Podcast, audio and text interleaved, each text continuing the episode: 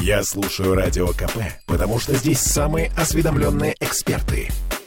И тебе рекомендую. Темы дня.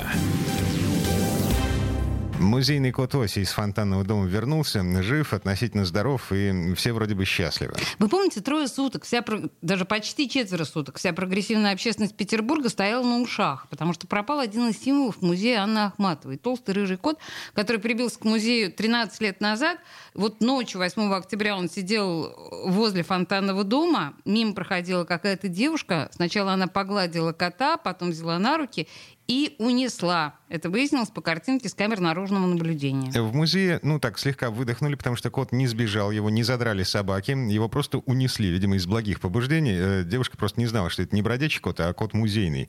Но выдох был такой половинчатый, потому что кот болеет, у него тромбоэмболия. Ему нужно постоянно делать уколы. В общем, музей Ахматовой забил тревогу всеми доступными способами через СМИ, соцсети, полицию. Объявления расклеивали по всему центру города.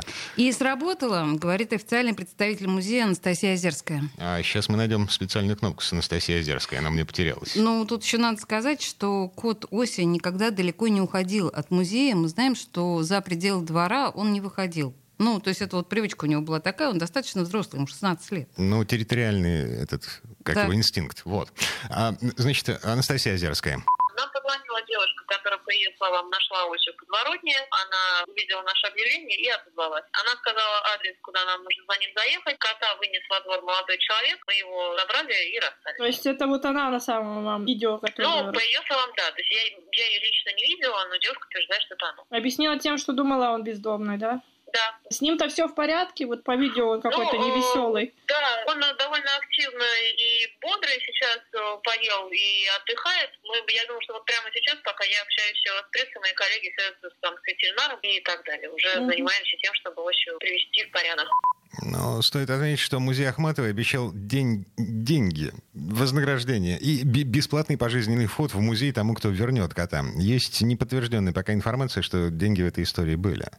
Бесплатный пожизненный вход в музей Ахматова это, конечно, очень важная штука для человека, который не узнал Осю в лицо при входе в сад фонтанного дома. Ну, как такое может быть, я не понимаю. А, это же культурная столица, это Петербург, я вот я и, и дочка моя, а, мы видели, как Оси делали уколы. Да ты что, серьезно? Я просто на самом деле хочу сказать, что э, очень трогательная дискуссия вокруг оси все, все эти не разворачивалась, потому что одни говорили, верните осью, он болен и все такое, это достояние. Кот, названный в честь Бродского, да, значит, рыжего нашего поэта. Но очень многие говорили о том, что на самом деле нужно было давно забрать осью из музея Ахматова, потому что э, кот нуждается в хозяине, кот нуждается в семье, а не в том, чтобы его постоянно трогали разные чужие руки. Он же проходил через наручки десятки, сотни человек за день. Я не говорю, что я придерживаюсь этой точки зрения, но просто такая точка зрения тоже была. Mm, ну, можно вспомнить кота из Айя Софии в Стамбуле. Так. О, ну подожди, ну там же котов как грязи. Там есть специальный код в Айя Софии, э, с которым фотографируются вообще все а через Зая Софию проходит эм, там десятки тысяч человек. Я психически нормальная кошка? Абсолютно. Эм, территориальный э, инстинкт, а не э, хозяин. Ну и вот надо сказать, конечно, что у Оси э, из фонтанного дома, у него вот такое выражение лица, не слишком довольное, но оно такое у него всю жизнь. И это не значит, что Оси себя плохо чувствует или там как-то недоволен. Просто на самом деле, ну вот лицо такое у кота. Иосиф Бродский, что сделаешь? У того а тоже было не очень довольное выражение лица. Темы дня.